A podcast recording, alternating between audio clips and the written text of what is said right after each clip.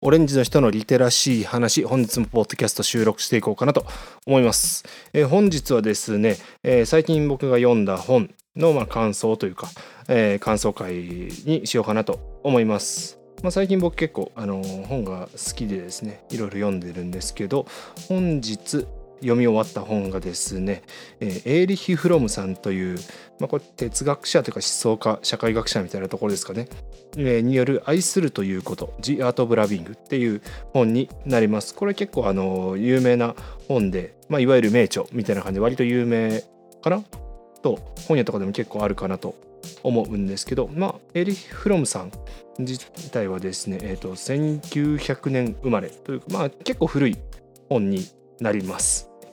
えー、まあ、どういった本かというとですね、うんまあ、恋愛とか,、まあ、まあ、家族異性とかいろんなこう人間の関係性の中で人を愛するということはどういうことなんですかと、うんまあ、よく皆さんというかよくドラマとかであるのは、まあ、いわゆる恋愛ですよね。なんかこうすごくこう情熱的に盛り上がってあなたのことが好きですみたいな、うん、ああいうこう愛みたいな真実の愛みたいな、え何ですかね。こうすぐドラマチックな恋みたいな。のが結構その世の中には多いかなと。コンテンツとして多いかなと思うんですけど、えー、そんなこう愛というものはそんなにこう偶然出会いさえすれば、えー、誰しもが、身につけれるものではなくてですね。人間その、えー、人間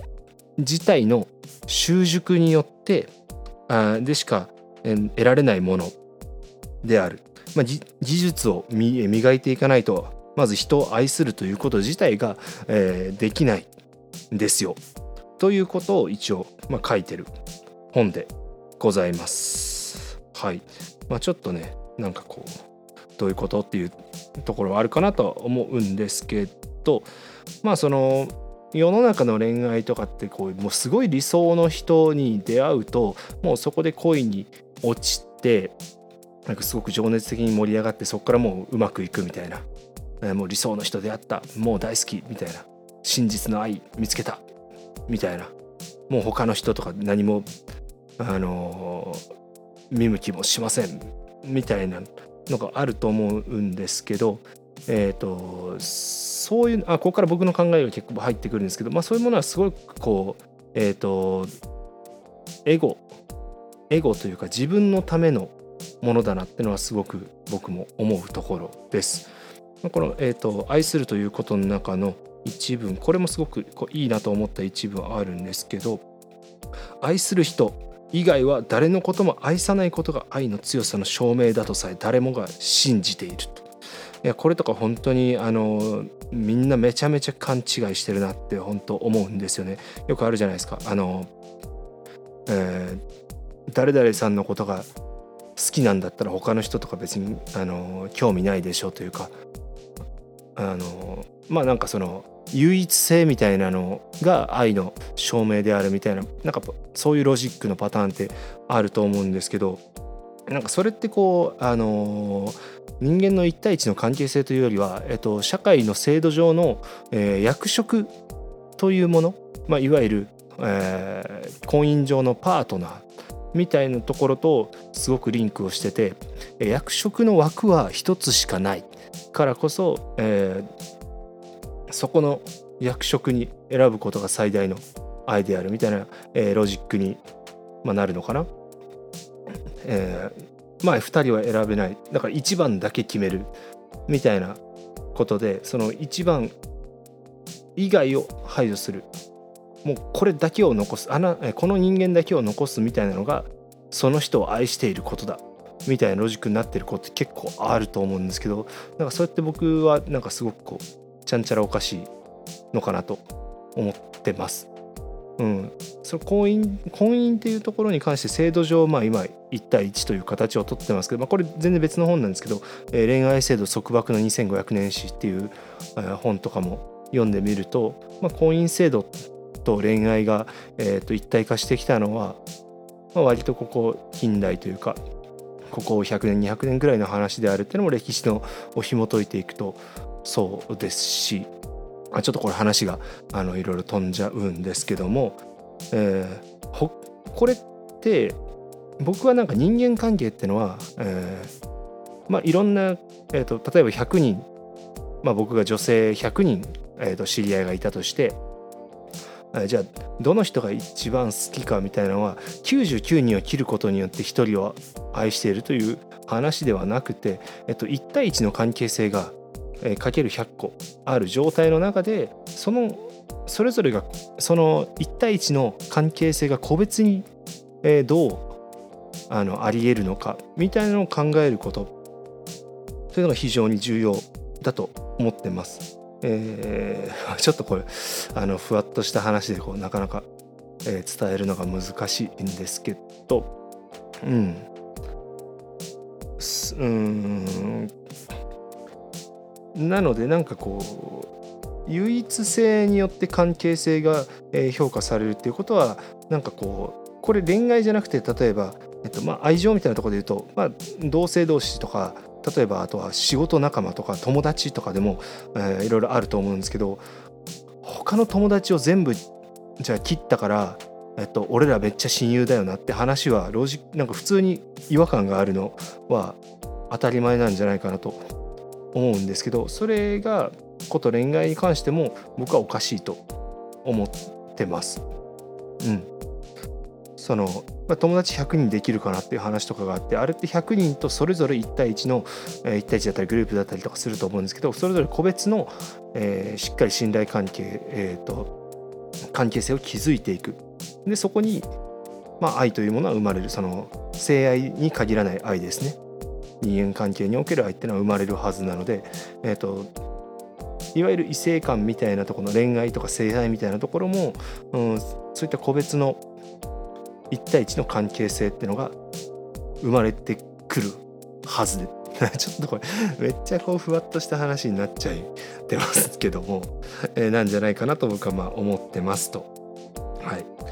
あとはですねあの、まあ、この「愛する」ということの本の中でまあ言われてるのは、えーまあ、基本的にやっぱりこう自立した者同士でしかその愛というものは成り立たない。えー、よくあるじゃないですかすごくこう依存し合う愛を何かこうえっ、ー、と純粋な愛みたいな風に描く作品っていうのは多いかなと思うんですよね。例えばそのパートナーが死んだら自分も死ぬとか、まあ、めちゃくちゃ束縛するとか、えー、がなんかその愛情の深さとして描かれることってなんか僕よくあるなと思うんですけど結局その相手の存在を自分自分という、えーと、存在を埋めるための、えー、ものとして相手を利用しているという、まあ、構造でしかないと思うわけですね。なんか自分のアイデンティティとして、まあ、その自分の足りない部分を人で補っているような、えー、なのでその人がいないと成り立たないみたいなえー、ことになってると思うんですけどそれって結局幸せになりたいのは自分であって相手を幸せにしたいという、えー、スタートではないわけですよね。えー、僕はなんかすごく印象的だったのは社会学者の、えーと、宮台真司さんっていう方が言ってたもう本当にこう愛情というか、えー、と相手のことを愛しているんであれば相手の幸せを真に願っていなければいけないと、えいうことでじゃあ例えば自分のパートナーまあ僕であれば彼女みたいな存在がですね、えー、例えば僕以外の人、えーと、男性と、えー、セックスをしたと。いう時に、えーとまあ、世間一般的にはそれはあと僕は起こるべきことであると、えー、言われるんですけどその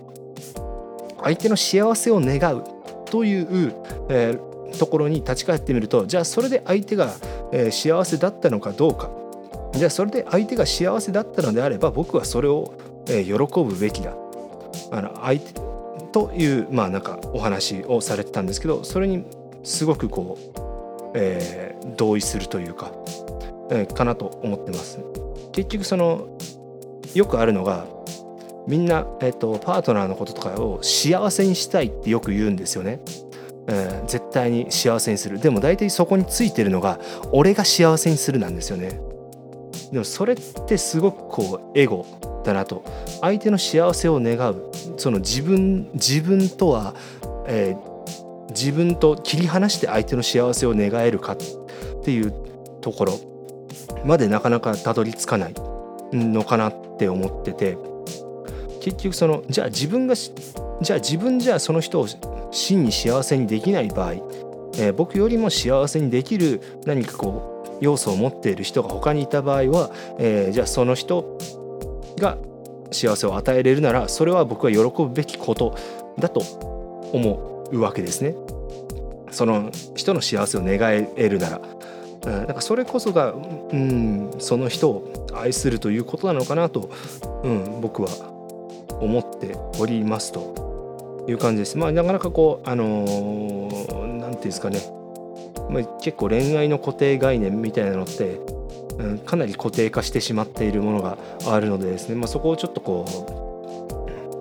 うちょっと捨てながら、えー、こういうことも考えてみるといいんじゃないかなと、まあ、思います。ちょっとまあ取り留めもない話に